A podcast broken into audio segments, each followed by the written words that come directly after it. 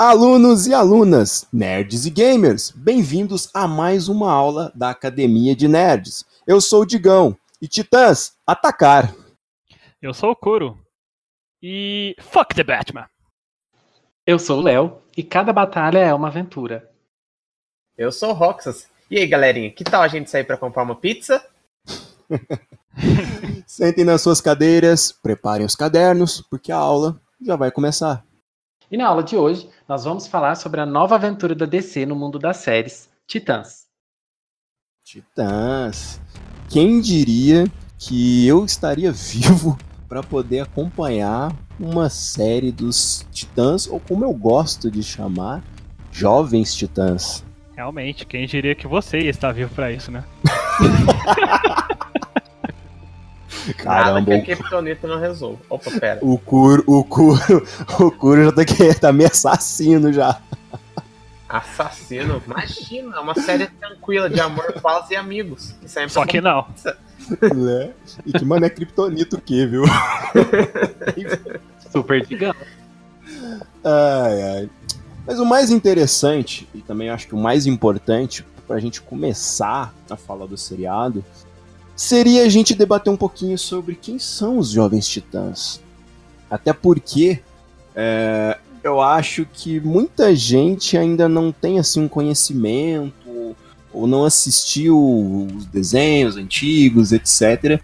Eu acho que seria legal da nossa parte, né, como bons entendedores ou quase isso, né? Muito Falar entendedor, um com certeza. falar um pouquinho deles, né? E. É. Até porque tem muita gente mais nova, né, que tá assistindo a série e talvez não teve o contato que a gente teve aí quando a gente era mais novo assistindo as animações, né? Ou lendo os quadrinhos. Exato. Bom, pra quem não conhece, a origem dos Titãs, né, como eles são mais chamados nos quadrinhos, é, obviamente, nos quadrinhos. Eles são uma equipe que já sofreu muitas e muitas alterações, já alternou muito de, de personagens e tal. Só que, digamos que a formação que o pessoal mais gosta, que durou um pouquinho mais, a que tem assim um carinho do, do pessoal, é mais ou menos essa que vocês viram no, no, no seriado, né? E com a adição do Cyborg, né? Que é um outro personagem e tal. É o Cyborg do da Liga da Justiça, que a gente viu no filme. Não vamos falar sobre isso, mas enfim. E ela conta com os, esses cinco personagens. O primeiro deles, que é o líder, Dick Grayson, que é o primeiro Robin, né? É o Robin mais famoso, aquele que tem historinha uh, que era um trapezista, os pais deles acabam morrendo, num, são assassinados, né, e tal. E ele é adotado pelo Bruce Wayne, depois vem a se tornar o primeiro Robin, e no futuro, depois que ele sai desse manto do Batman, ele acaba se tornando o Asa Noturno. Nós também temos a Grande Estelar. E a Estelar também é conhecida né, pelo nome de batismo dela, Coriander. Ela é uma princesa de um outro planeta planeta esse chamado Tamaran, ou Tamaran, não sei como se pronuncia, e por algumas circunstâncias ela vem parar na Terra.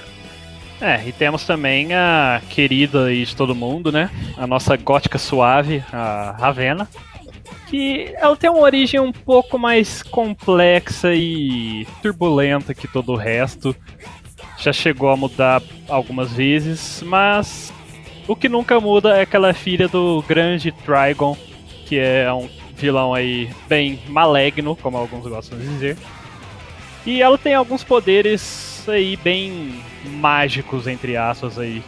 Que varia desde teleporte, telecinese a outras coisas aí bem darks que ela costuma utilizar. Nós também temos o pequeno e verde mutano, né? Que tem algumas mudanças assim de, de história também, mas não tão turbulentas como a Ravena. A mais conhecida, né, e a se eu não me engano, a primeira é que quando ele está na África, ele é mordido por um macaco, contrai a febre verde e o pai dele cura ele, né? E ele também fez parte da Patrulha do Destino, ele não é originalmente dos Titãs, como algumas pessoas já devem conhecer e mais velhas que a gente. Lá seus anos 70, mais ou menos, eu não tenho certeza, mas os meninos podem confirmar depois. Você tá chamando nossos ouvintes de velhos? eu não chamei nossos ouvintes velhos, eu falei que tem Saiba que você é mais velho que eu, tá? Em respeito é, aos ouvintes mais velhos. Mas, continuando falando, né? A, a gente pode falar falando dos HQs, né? Como a gente tá falando. Acho que o Digão pode contar pra gente um pouquinho sobre o contrato de Judas, né? Que é o HQ mais famoso, assim, dos Titãs. É, os Titãs, eles têm muitas histórias, assim, que são lembradas, mas o contrato de Judas, ele é, assim, o mais famoso de todos.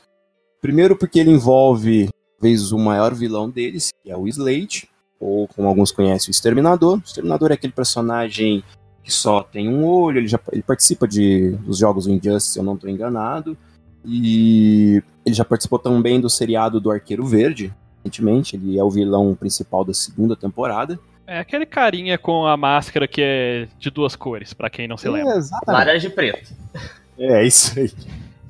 E o que acontece em Contrato de Judas, de uma forma bem mais resumida, assim, tá todos os detalhes, é que se infiltra uma uma amiguinha deles assim no time, né, que é a Terra. Ela tem os, o poder de manipular a Terra, né? Daí o melhor nome personagem, melhor personagem. Oh.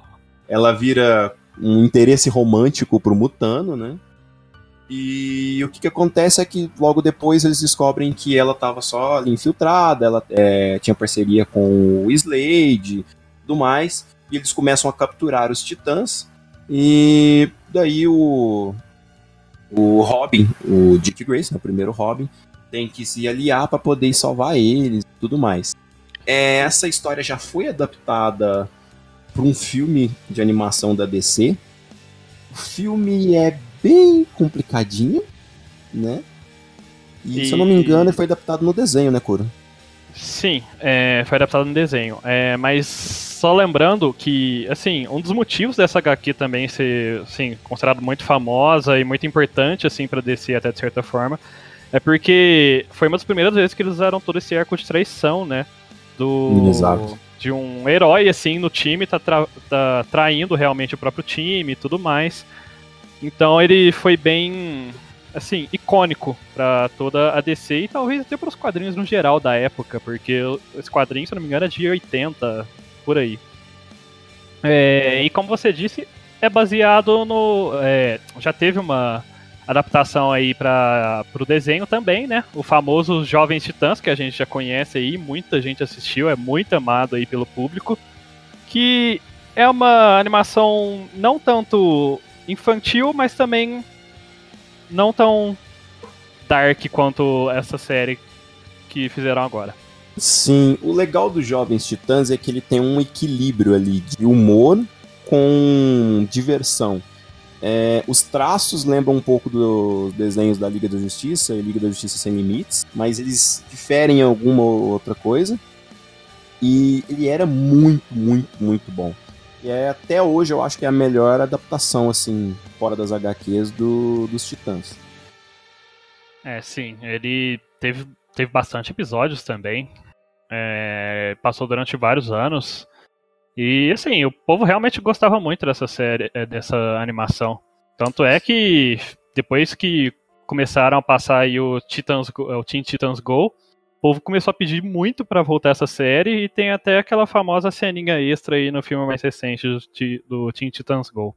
É, mas no desenho do Go também, Kuro, a gente tem cinco minutos da série antiga adicional que é tipo um easter egg, que tem um episódio que o Robin tem que fazer algumas coisas para salvar a Ravena, que se divide em cinco Ravenas diferentes, cada uma tem uma personalidade, uma dessas é de amor, ele entra nessa dimensão dessa Ravena e ele acaba beijando a Estelar, aí já deixando um pequeno spoiler do Teen Titans Go, quem for assistir, com os traços do desenho e não do Go. É uma cena muito cômica, assim, porque não tem nada a ver, tipo, é super random que eles entram nessa dimensão do nada. E o Titans Go é um desenho super divertido, né? Muito gostosinho de assistir. Eu acho ótimo. E o filme Jovens Titãs em Ação nos cinemas é maravilhoso. É. A gente duvida um pouco, né, vindo do Léo falando isso, mas tudo bem. que absurdo. É, que absurdo. Mas enfim. E o Teen Titans Go tem um, um traço e um uma forma assim totalmente diferente de, da série, né? Literalmente o oposto. Ele é bem um desenho sessão da tarde, assim. Ele tem musicais às vezes dos episódios. Ele não tem muita história. Ele é mais cômico e eles sempre estão zoando os outros personagens da DC. Seja filme, seja série, eles sempre estão zoando alguém no episódio. Não tem uma história, nossa, que história. É só cômico. Tanto que o Batirang do Robin e o rádio do Robin são personagens vivos e fixos na série. Você jamais vai ver isso em qualquer lugar. Tem um passarinho que contrai o poder da Ravena, que fica aparecendo também. Ele. É, eu esqueci o nome daquelas águias dos Estados Unidos, tem um nome da espécie. É um filhote daquilo lá, ele fica aparecendo tipo, do nada na série. É super random, porque sempre que eles inserem um personagem desse tipo novo na série, ele fica para sempre. Ele vai reaparecendo com o tempo.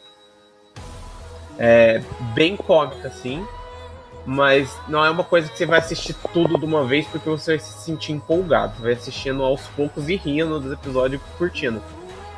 Como eu disse, é uma, uma sessãozinha da tarde. É, é... Porque geralmente, como você disse, ele não tem muita história, vai voltar para um público bem infantil, né? Nesse desenho, então. Sim. Talvez para quem já é mais velho, esteja procurando um, alguma coisa um pouco mais séria, ele deixa um pouquinho a desejar. É, e aí que eu a nova série entra, né? Porque ela tem um tom totalmente diferente desse desenho. E essa série ela foi produzida pelo é para o serviço de streaming da DC, que é o chamado DC Universe. E e então assim, o Teen Titans Go ele tem esse ritmo gostoso, divertido e tal, mas ah, é totalmente diferente do ritmo da série dos Titãs aí que estreou agora no Netflix, mas que foi uma que foi o primeir, a primeira série da DC que a DC trouxe para o DC Universe, que é o serviço de streaming deles. Então, o Titãs foi a primeira série dessa plataforma. E uma coisa interessante a respeito da série é que eles colocaram o Greg Berlanti como o produtor. O Greg Berlanti ele já foi produtor de outras séries da DC, ele já produziu Supergirl, Flash, Arrow, e ele é um produtor de séries assim do momento. Né? Ele é produtor de outras séries que estão sendo atualmente assim bastante populares, como Riverdale, a própria Sabrina da Netflix e o, um, um lançamento ainda mais recente que é aquela You também da Netflix. Ah, sei, sei sim, sim, é bem um investimento, né, que a DC está tentando fazer aí. Olha, todas as temporadas de séries que ele fez eu assisti, eu gostei. Sempre que ele sai, a série desanda. É incrível como as séries desandam quando ele sai. Exemplo, terceira temporada de Arrow. É um dos exemplos. Mas uma das coisas que pegou talvez todo mundo de surpresa no anúncio da série de Titãs é que ela ia ter esse tom mais sombrio, né? Que ela ia ser totalmente diferente do que a gente estava acostumado com o desenho e tudo mais. E gerou uma desconfiança, não gerou? Sim, é, na verdade gerou até um, Sim, o pessoal ficou até meio. É... Receioso. Receioso e não gostou muito. Foi bem controverso, na verdade. Porque, assim, o que tá mais na memória do povo no geral era as animações, a antiga, aí que o pessoal gostava muito, e o Teen Titans Go agora, né? É, então... o público novo conhece mais o Go, né? Eles queriam algo mais voltado ali pro Go. Então o povo não tá muito acostumado com essa versão mais dark, apesar de que a DC no geral é considerada mais dark aí. Sim. Bem mais. E, e, é, um, e é onde uh, quando a nostalgia atrapalha um pouco, né? É, eu acho que o, o, a, essa escolha de fazer uma série mais dark, trazer esse, essa ambientação um pouco mais pesada para os Titãs, foi justamente porque séries nesse estilo estão sendo bem populares atualmente, né? E aí o, o, eles trazerem essa estética para a série dos Titãs é uma tentativa, eu acho que de se manter ali no meio do, do mais popular. É, chamar atenção, né? É, exatamente. Seria um ar diferente para a série, né? Porque sempre repetir a mesma fórmula fica chato. Eu acho que é uma tentativa de fazer algo assim na contramão da Marvel. embora as séries da Marvel sejam assim até mais não tão não tão assim dark como essa e tal, mas os filmes da Marvel são literalmente mais coloridos, engraçadinhos e tal. E às vezes é uma coisa que eles tentaram com os primeiros filmes, né, desse universe, que não foram lá muito bem, e talvez é uma forma que eles resolveram utilizar aqui, sabe? Numa coisa onde você teria um tempo para poder apresentar, demonstrar e tal.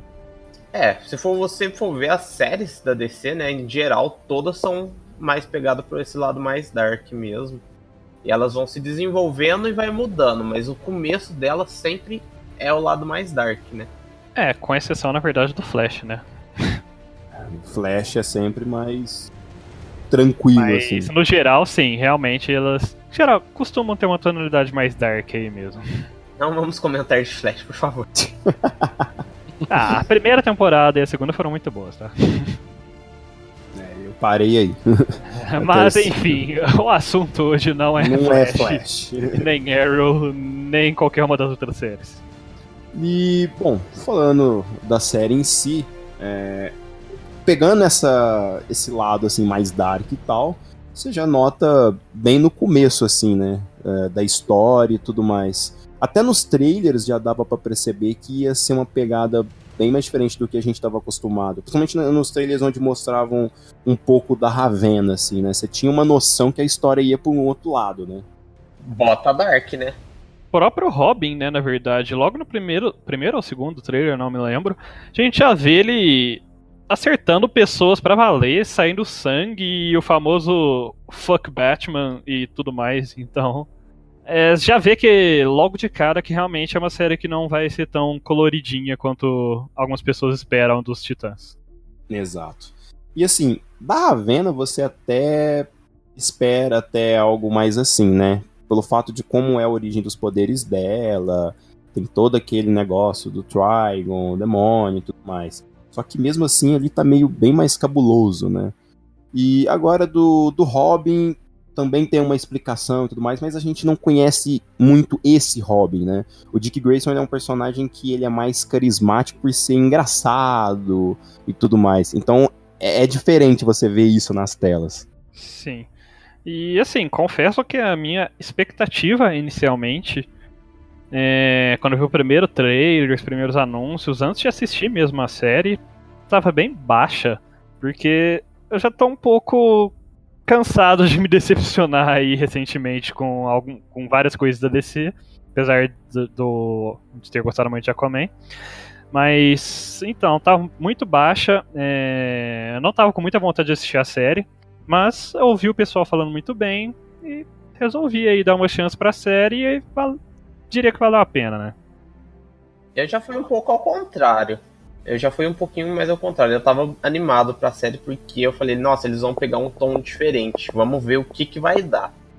Porque os Titãs sempre foi coisas bonitinhas, nada mais sério assim. Eu acho que a maioria das pessoas estava bem desanimada com a série, para ser sincero.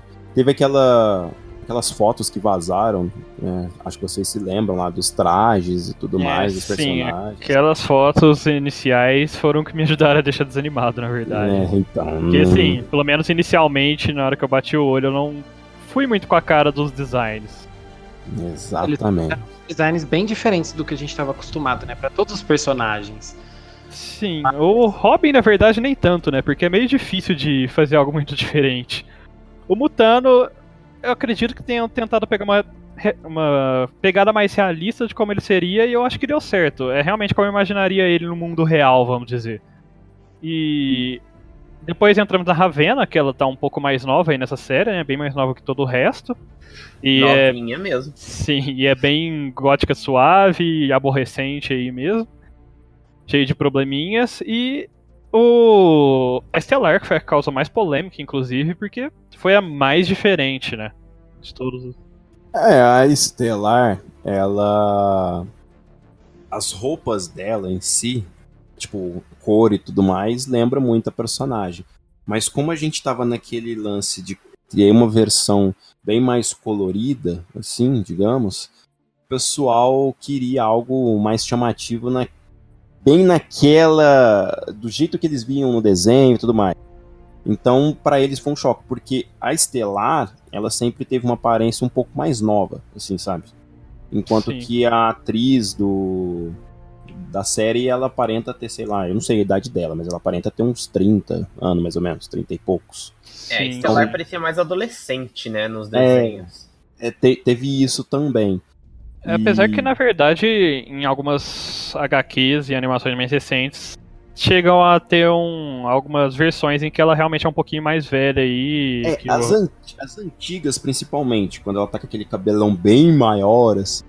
Sim, sim. Mas ela aparenta ser mais velha. Só que esses recentes ela é mais nova, assim. E acho que é, é esse modelo ali que incomodou talvez um pouco o pessoal. É, a, quando a atriz foi anunciada, né, na época da, da época dos anúncios da série, que ela foi apresentada para o público, né, pela primeira vez como estelar, ela sofreu muitos ataques, inclusive ataques racistas, né? Ela teve que desativar os, os comentários do Instagram. E eu achei engraçado na época, porque eu achei, eu, eu também achei assim que foi um visual bem diferente do que a gente estava esperando para uma estelar, mas ao mesmo tempo eu achei que ficou um visual muito legal e tem uma coisa meio retrô no visual dela que eu acho muito interessante. E é engraçado você entrar no Instagram dela hoje em dia e ver os comentários que são, assim, na sua grande maioria, totalmente positivos, porque parece que a recepção da personagem depois da série, já ao ar e tudo, foi outra.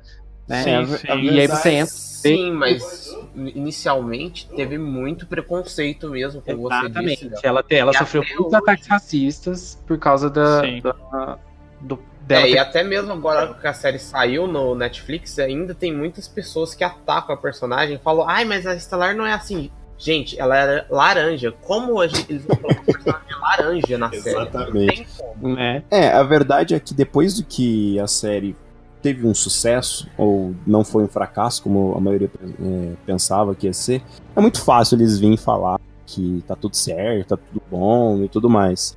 É, até recentemente eles publicaram uma foto que é metade do rosto da atriz e metade do rosto da Estelar nos quadrinhos. E o alinhamento do, do, do, rosto dela e tal com o desenho, com o quadrinho, era praticamente perfeito, assim. A única coisa que diferenciava um pouco mais era no caso que o cabelo dela era mais curto e tudo mais. É, tem uma diferença aqui ali. Só que o que muita gente não entende é que se trata de uma adaptação. Você está adaptando algo que existe numa outra mídia para uma outra mídia. Então, certas coisas têm que ser mudadas. Imagina só como que seria ter dois personagens de cor de pele diferente. Eles já tiveram que dar uma nerfada no Mutano, imagino eu, por questão de custos também. E o pessoal meio que não entende isso, sabe? E a Estelar, ela fica bem retratada. Pelo menos no meu Sim. ponto de vista. É, um ponto que eu até falar. Eu mesmo eu tive bastante estranhamento, mais por parte do visual das roupas mesmo em questão, cabelo inicialmente. Mas para mim também foi um caso que conforme eu fui assistindo a série, ela começou a crescer, assim, em mim. Eu comecei a gostar muito da personagem, é, ficou bem caracterizada até. Os efeitos visuais dos poderes dela ficaram bem legais. Eu achei que ela ficou, assim, depois de assistir a série, ficou muito uma personagem muito boa. Talvez eu acho que até uma das melhores representadas ali na série. É, e pra quem reclama dela não tá laranja, não se preocupa porque ela fica laranja bastante vezes. Sim. Exatamente. É, acho que uma das coisas que muda assim muito na história é talvez a união. É, eu não achei que os personagens de fato se uniram, sabe? Eles se encontraram, aconteceram coisas e foi mais ou menos assim. É, o que eu sinto na série é que foi muito. Uh, tudo foi acontecendo muito ao acaso, né? Uhum. Essa união dos personagens. É, talvez com exceção do Dick Grayson com a Rachel, né? A Ravenna, mas o resto foi muito ao acaso, assim, muito por sorte, né? E que eu acho, assim, na minha opinião, eu acho que é um pouco de roteiro preguiçoso, de certa Sim. forma, nesses casos. Ainda mais por se tratar de uma série onde eles podem dar uma atenção maior para esse tipo de coisa, diferente de filme que eles têm uma hora e pouco para contar todo uma história, né? É, o desenvolvimento da história ele alterna muito. Ele é uma montanha russa. Assim, e às vezes você fica meio perdido em como as coisas estão acontecendo. É o que você falou, tem hora que parece que. É, um exemplo clássico é como a Ravena conhece o Mutano. É o exemplo mais fácil de falar. Ela Sim, vai ali, ele tá ali também, pronto. sim, eles estão os dois no, no fliperama por coincidência e depois acabam se encontrando de novo na floresta, por acaso novamente, e estão juntos. É, olha que bonitinho, né? É uma coisa até preocupante, né? Porque a gente não sabe como que vai seguir a história, mas no, nos desenhos, no quadrinho, eles têm toda aquela inspiração no Robin, né? Dele ser o líder e tal. Ele motiva eles. Ali não tem muito disso, pelo que eu vejo, sabe? O único que tem é a Ravena e o, e o Robin mesmo, o Dick. Mas os outros não tem muito por que seguir ele, pra mim. A Ravena, na vocês. verdade, é o ponto de encontro deles. Né? Eles se encontram e se juntam justamente por causa da Rachel na série. Eu acho que não tem nada de liderança do Dick, pelo menos até então, que a gente viu. A Ravena é o ponto de encontro, eles se é, eles gravitam em torno dela enquanto personagens. Cada um tem o seu motivo para estar junto com ela. O Dick porque ele quer proteger ela, a Corey porque acredita que vai ajudar a descobrir quem ela é, e o Mutano porque eles se identificaram, tem uma amizade forte ali.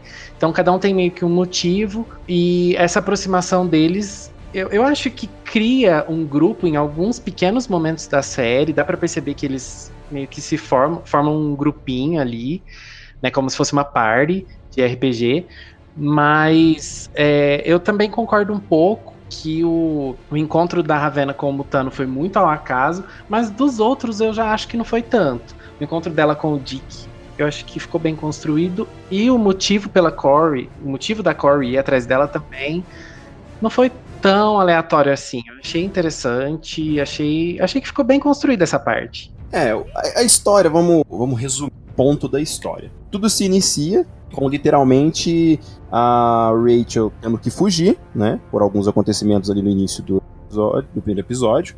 E aí ela acaba indo pra delegacia e tal, é onde ela encontra com o Dick. O Dick vendo que a situação tava meio complicada, depois de algumas coisas, acaba ajudando ela.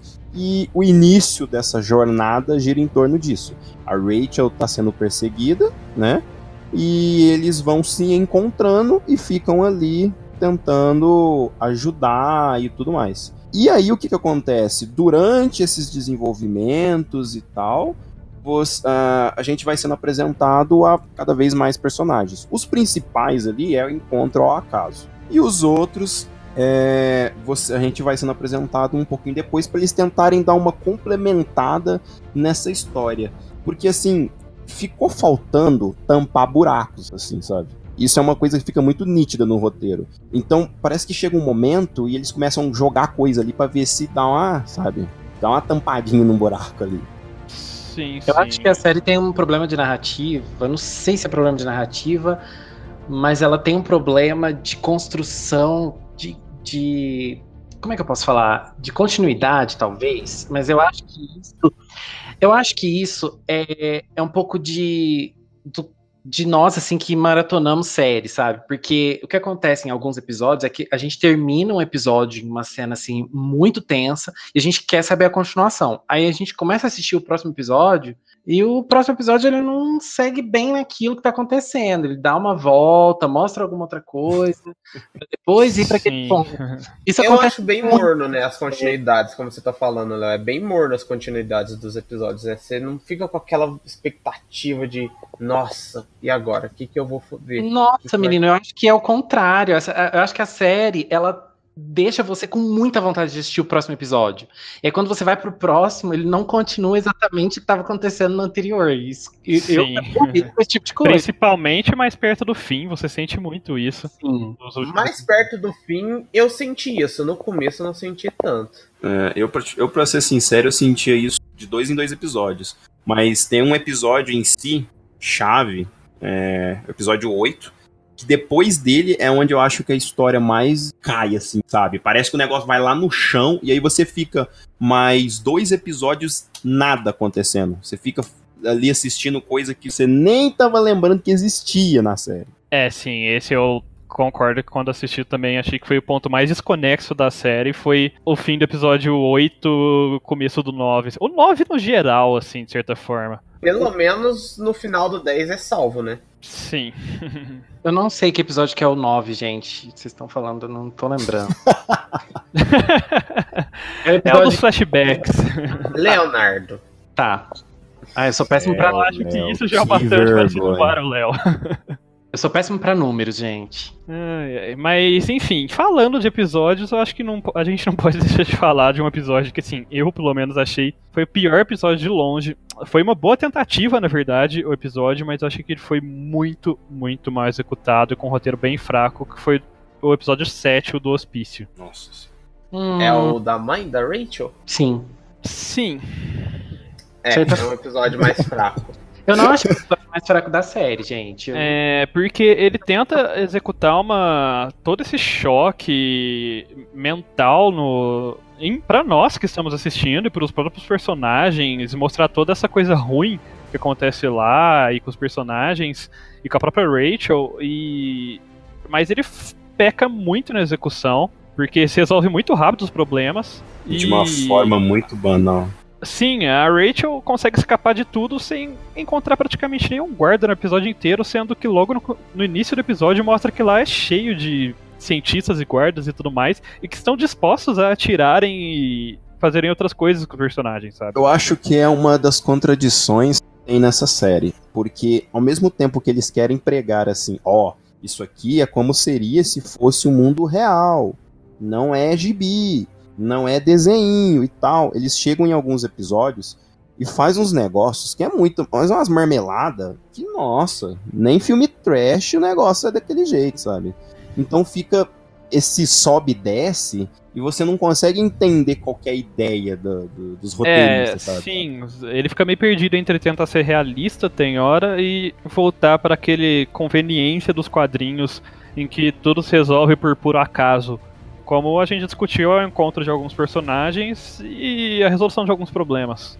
Exatamente. E, você, é, e a gente percebe, é um fraco a história, porque o que acontece? Uma das coisas que, que tem, tem bastante é, que acontece na série é de você ver outros personagens.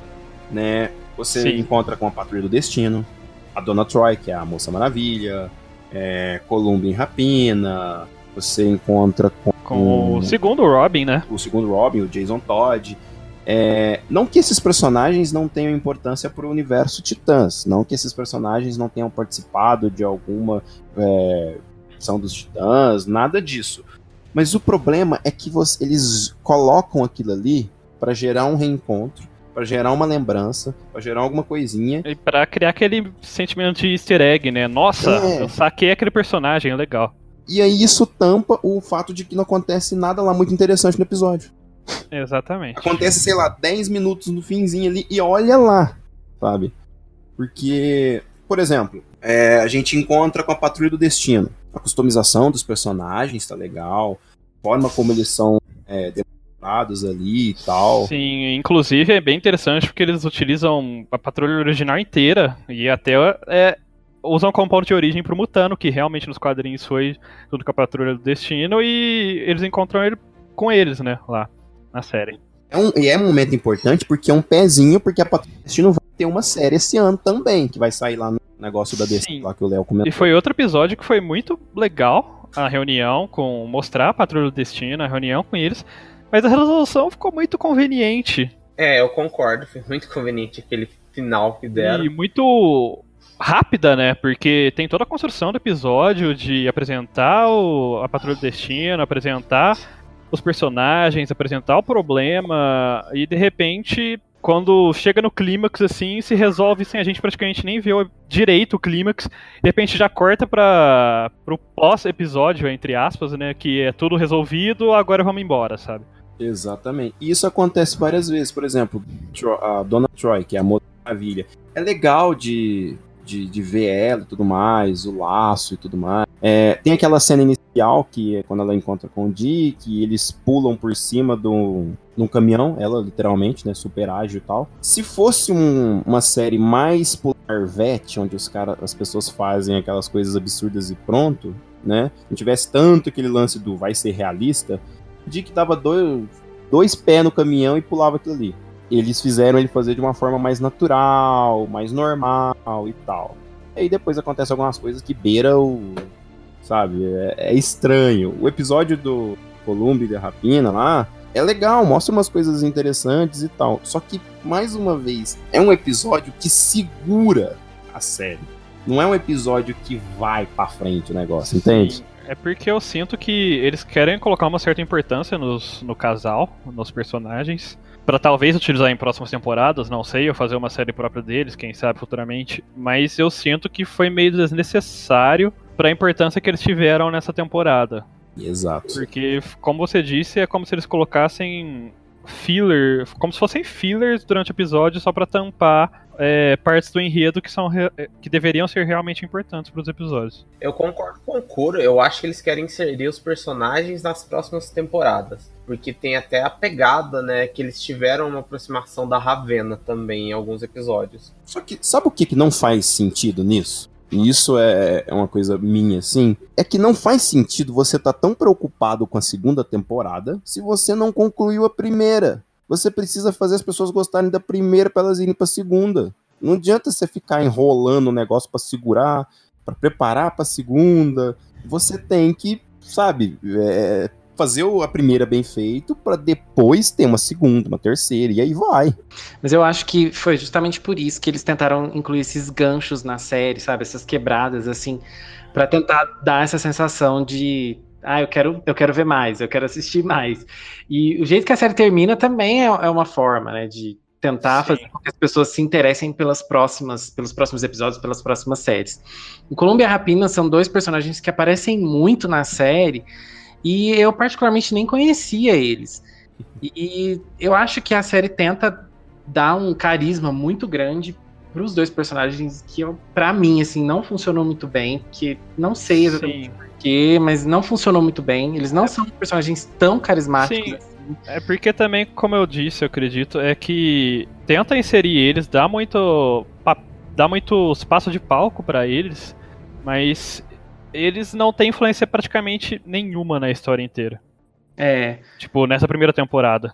Com exceção do iniciozinho, claro, mas depois disso eles não têm influência nenhuma, praticamente zero no resto da temporada. É, eu acho que eles poderiam ter feito alguma das coisas que eles fizeram, algumas cenas e coisas que acontecem e tal, em algumas cenas, é, sabe, pós-crédito e tal, poderia ter mais cenas e tudo isso, esses ganchos e tal. Não precisaria ficar, sabe, é, gastando tanto tempo de, de, de, de, episódio com isso, né? Porque, por exemplo, Columbia Rapina, a série deles. É, a série deles, o episódio deles lá onde tem. É, acho que não é spoiler, é, onde tem o, a cena de luta é, com o, o, Robin lá, o Dick Grayson, é muito maneiro. O momento como eles se encontram e tudo mais, ele aparecendo, as coreografias de luta e tal, que é uma coisa que eu achei muito bem feita na, nessa série da DC, porque era uma das minhas críticas que eu tinha muito com Arrow, por, por exemplo, que na, a partir da terceira temporada as cenas de ação ficaram muito toscas, mas muito toscas. Era e ali muito... não coreografada, você conseguia enxergar isso. Era Sim, muito automática. Era, era bizarro, velho. Eu acho que isso também é até de certa forma graças ao tom mais dark, né? Porque ele tem mais liberdade de realmente dar aqueles socões assim que parecem, sabe, derrubar a pessoa mesmo, é, enfiar lâminas que realmente parecem cortar, sabe? Porque eles têm toda essa liberdade, liberdade de mostrar sangue, de ter toda uma tonalidade bem mais dark mesmo que as, séries, as outras séries da DC, né? É, e nesse caso, os personagens que não têm poderes, né? Os dois Robins e a Columba Rapina, é, eles acabam roubando a cena nesse caso, porque como são cenas em que eles têm que usar as habilidades deles, os apetrechos e tudo mais, as melhores cenas, na minha opinião, são deles. Por exemplo, a melhor cena de ação é a do Jason Todd, que ele aparece, faz uns negócios com alguns personagens e tal, e que é muito boa, tem um, um jogo de câmera mó legal, um, um giro assim e tal é muito, muito diferente, sabe? Enquanto que outros personagens eles defendem mais do da utilização de efeito especial, né? Que, por falar em efeito especial, uma das minhas maiores críticas, na verdade, é com o Mutano. O resto dos personagens, os efeitos das habilidades deles ficaram muito bem utilizados, assim, mas o Mutano, para mim, aquele tigre, eu ainda não consegui engolir. eu estranho muito aquele tigre toda vez que ele aparece em cena. É, e é engraçado porque o, o as, as habilidades dos personagens, como as habilidades da Ravena e da Estelar, que são poderes mágicos, dá para perceber que não é aquele efeito especial melhor do mundo, mais caro do mundo. Mas eles são, de certa forma, eles funcionam bem, né? Eles são até que bem feitos. Não fica uma coisa tão feia na série, ficou bem legal. Eu gosto muito do jeito que a Estelar usa os poderes dela, os poderes de fogo, porque a Estelar, além dos poderes de fogo dela, ela também consegue lutar, né? Ela também tem uns, uns momentos bem legais aí dela, assim, lutando normalmente, assim como os outros personagens. E ela consegue transitar bem aí entre esses dois lados, os poderes mágicos e os, as, a habilidade física. Mas eu achei que esse, é, os efeitos especiais não são tão bons, mas eles funcionaram bem para os poderes mágicos das duas. Sim, sim. É, como eu tinha falado, eu achei o, o, os poderes delas ficaram ok. Da Ravena eu estranho um pouquinho, mas eu entendo que como eles querem dar um toque mais realista, assim, na, na personagem na série, então acho que ficou ok também a apresentação dele na série. É, eu tenho uma crítica com aquele poder que sai da boca dela, porque aquilo ficou muito feio. Sim. eu acho que todo mundo que feio. Muito feio. Só que ficou muito legal aquele jogo com os espelhos, o olho dela ficando escuro, a voz dela, isso ficou muito legal. Sim, sim. Ah, essas partes ficaram muito legais, muito bem apresentadas. Realmente, o maior pecado dela, eu acho que é aquela. toda esse lance de os poderes saírem da boca e tudo mais. Eu, como assisto bastante séries, já tô acostumado com esses efeitos meio a boca que fazem, não achei tão ruim. Meia boca, sair da boca, Mas para mim também o pior efeito que tem é o mutano de longe, porque poxa, ele só vira o tigre, ele vira tantos animais, ele faz tantas coisas, por que só o tigre? Então, mas aí vem um, uma coisa que é evidente ainda. Eu até acho que foi para economizar e tudo mais. Só que esse mutano, ele ainda não é o mutano que a gente conhece. Porque uma das características de quando o Mutano é, pega febre verde e tudo mais e ganha os poderes dele, ele pode se transformar em todo qualquer animal e tal. Só que o que, que acontece? Ele fica verde. E os animais ficam verdes também. Na série, ele ainda tem a sua cor normal. Então, Mas assim, a gente vê uns pedacinhos em que ele deixa escapar aquela cor esverdeada, né? Sim, sim. Então o que, que acontece? Ele ainda deve estar. Tá, é, se desenvolvendo. Isso. E eu acredito, pelo menos a minha interpretação foi essa, é que, na, por exemplo, nas próximas temporadas, episódios, quando ele começar a se transformar em mais coisas, isso vai alterar alguma coisa nele, ele vai ficar verde sempre, sabe? Exatamente. Eu Mas espero. é uma questão da série mesmo. Porque essa história se passa antes dos heróis serem realmente os heróis, né?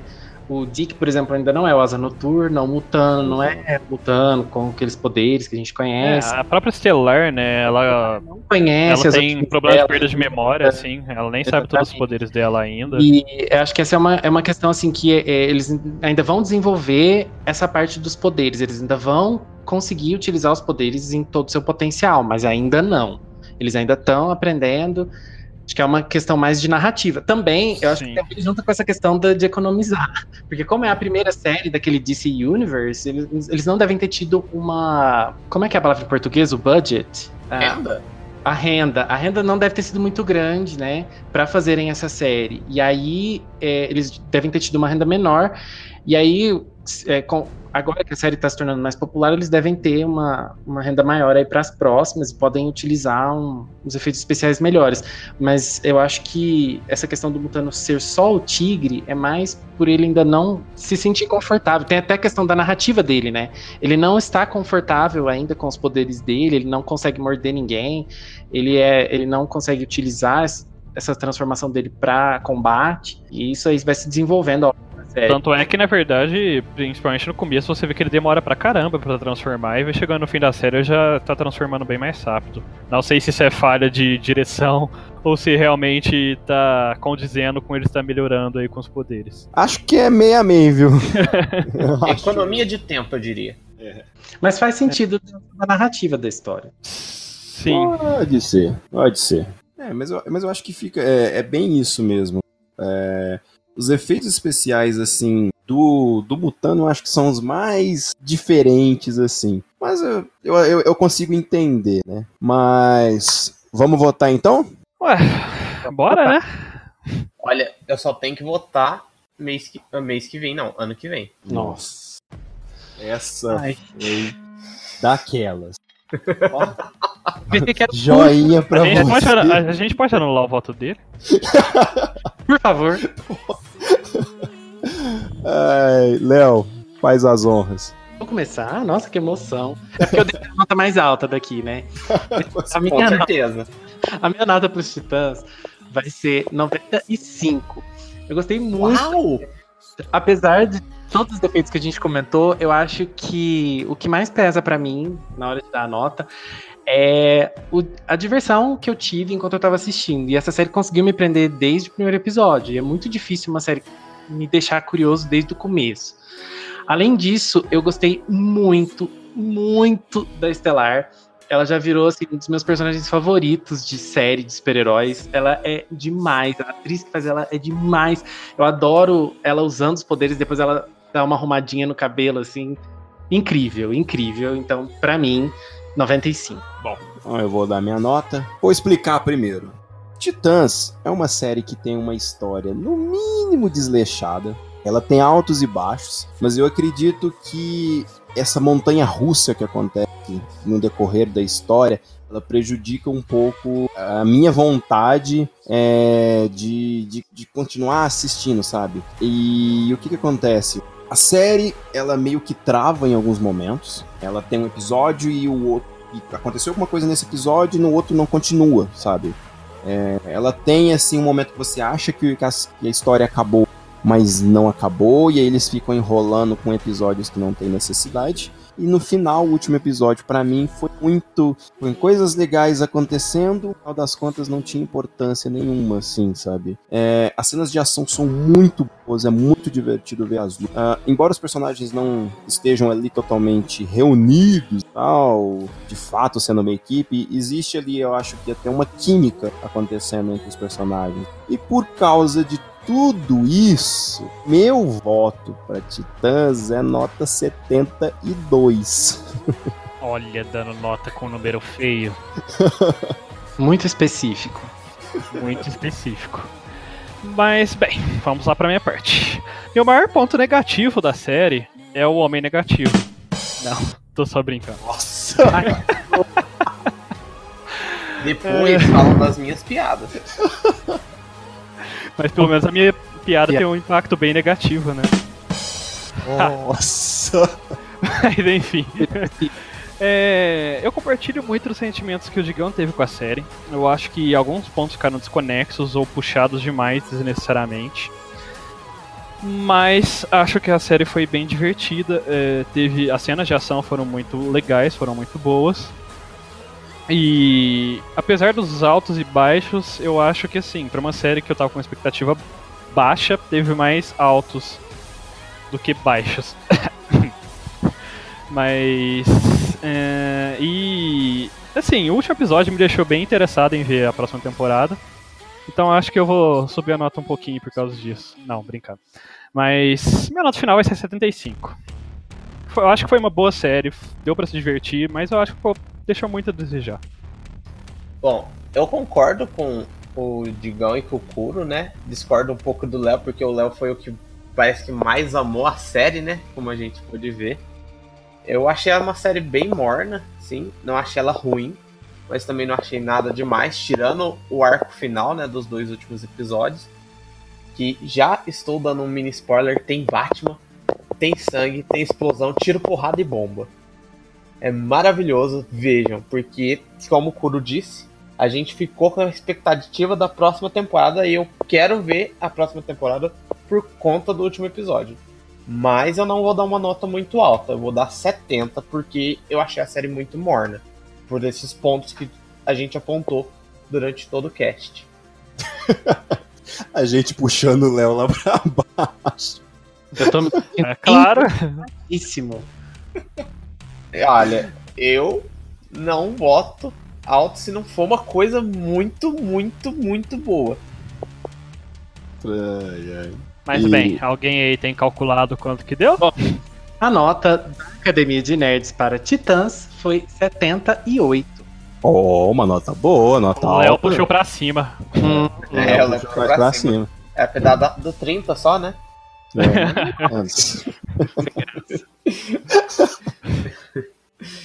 Mas, Mas então enfim. é isso, né? É, enfim. Essa é a nota da Academia Nerds, T8, mas é hora de passar os deveres de casa para vocês. Léo, os nossos ouvintes, os nossos queridos alunos e alunas, o que, que eles precisam fazer caso eles querem, queiram acompanhar todos os episódios, todas as aulas. O que, que eles precisam fazer? É bem simples, meninos. Opa, errei tudo. É bem simples, meninos. É só você curtir, compartilhar, se inscrever no canal. Opa, acho que eu confundi.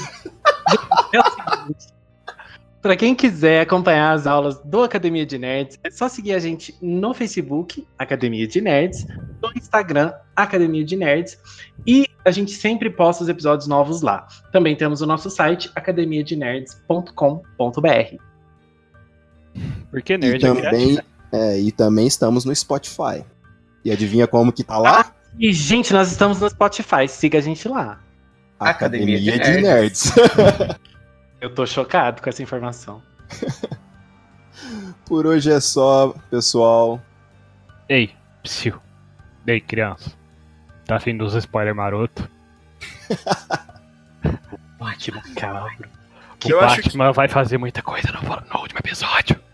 Vai. Ele mata, ele assassina. mata. Mata muita gente. Vocês estão sendo misteriosos ou vocês estão fazendo um ASMR? Era meio com SMR com explosão, como eu disse. Ai, bom, mas vamos lá. Falando agora com spoilers, eu acho que o episódio que talvez tenha mais referência, a gente não podia falar antes. É o último, onde aparece o Batman. O Batman mata vários personagens dele, mata o Harvey Dent, ele mata o Coringa. ah, O Puppeteer Master. Ah, Isso. Estelar. E ele fica muito transtornado até o momento que ah, ele mata a, a Estelar também, né? Sim, Sim, sim. mata a. Estelar, que era policial zona boazinha, humaninha. Ninguém sabia. Verdade, ela era linda, maravilhosa. E tudo isso gera, né? E o Dick fica nervoso, vai lá, ele tinha explodido, deixado o Batman soterrado lá e ele termina de matar o Batman. E aí no final do episódio, o que, que a gente descobre? Que era tudo uma ilusão. Coisas da mente do Robin pra transformar ele num Robin malvadinho. Mentira, ele virou Lula. Não mente pra mim. Nossa, que Só porque ele foi corrompido, é qual o problema? Ah, Só. E aí o que, que acontece?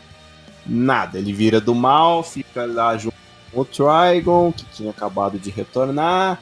Ele fica junto lá da, da Ravena e a gente só sabe que na próxima temporada vai desvendar tudo isso. Eu até acho que o episódio foi legal. É divertido e tudo mais. Só que assim, eu acho que faltou ter mais episódios, talvez, pra poder resolver essas coisas. Poderia ter terminado do mesmo jeito.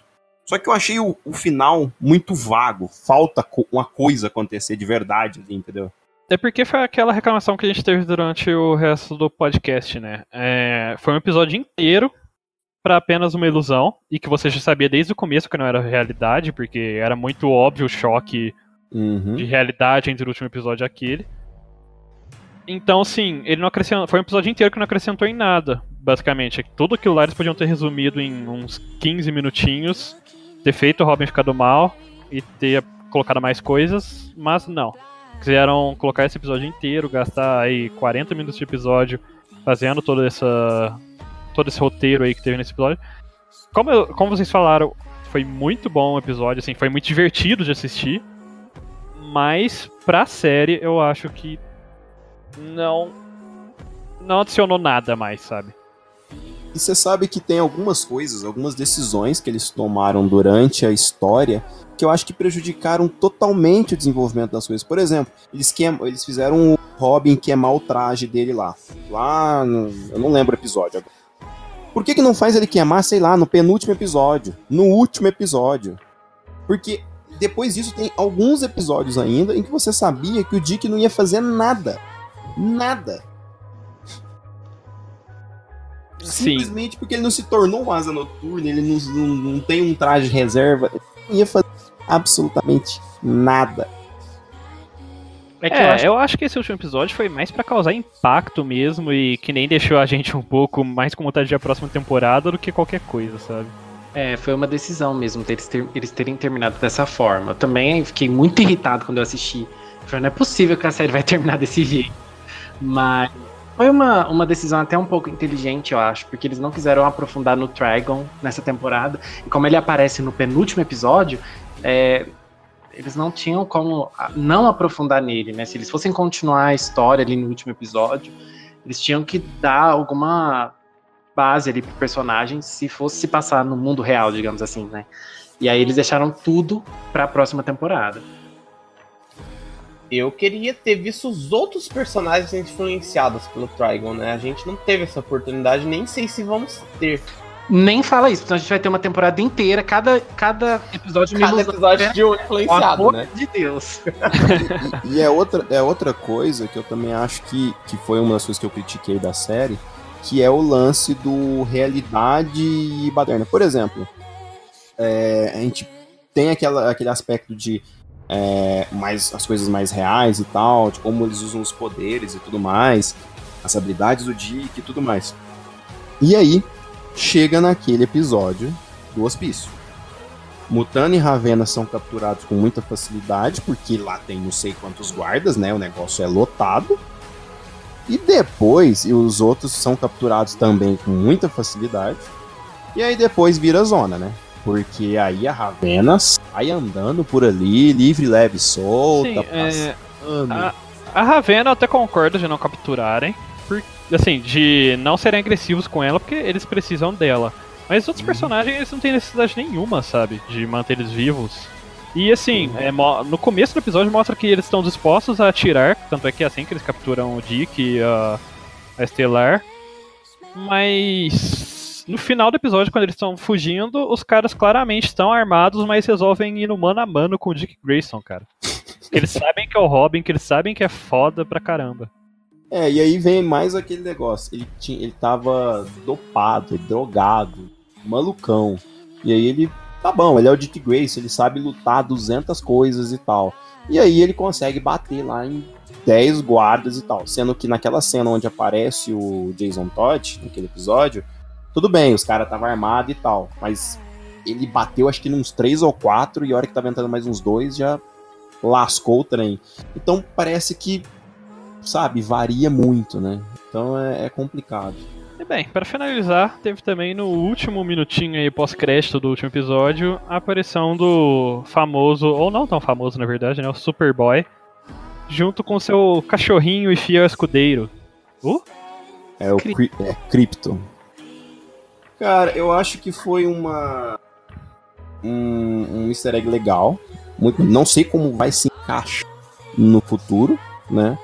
Isso, mas o Superboy, ele é um personagem que aparece até no desenho que ganhou uma temporada nova no, no streaming da DC lá, o Justiça Jovem. Sim, na verdade, ele já ele já fez parte, se eu não me engano, Dos- foi por pouco tempo, eu acho, da dos Titãs. Sim, sim, a origem dele é bem. E acho que até por isso que eles vão mostrar ele lá e tal.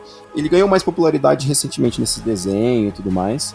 Ele é um clone do Superman e tal. E o Crypto, pô, mano, é- eu assisti o desenho, né? Então.